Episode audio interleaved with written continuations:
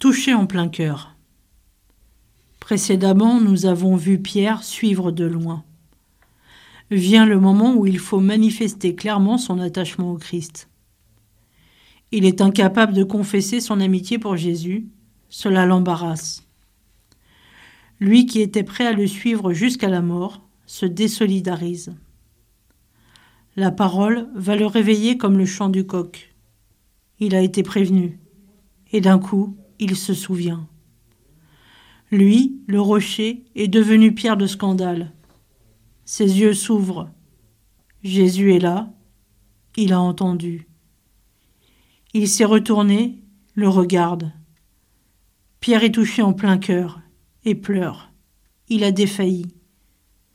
Sa mémoire se redit cette parole d'espérance. Quand tu seras revenu, affermis tes frères. Contrairement à Judas, Satan n'aura pas le dernier mot, et l'amour de Jésus pour Pierre ne se démentira pas. Pierre voulait être le premier des apôtres. Par son reniement, il devient le dernier. Mais aux yeux de Jésus, il sera le plus grand, parce qu'il a su accueillir le pardon. Les larmes versées par Pierre ont mis fin à son incrédulité. Je me souviens de cet homme qui s'était détourné de Dieu, se sentant même indigne de recevoir le sacrement de réconciliation.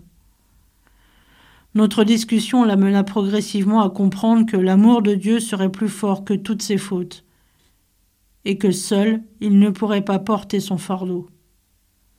Il se mit à pleurer devant la possibilité d'être enfin libéré de sa faute.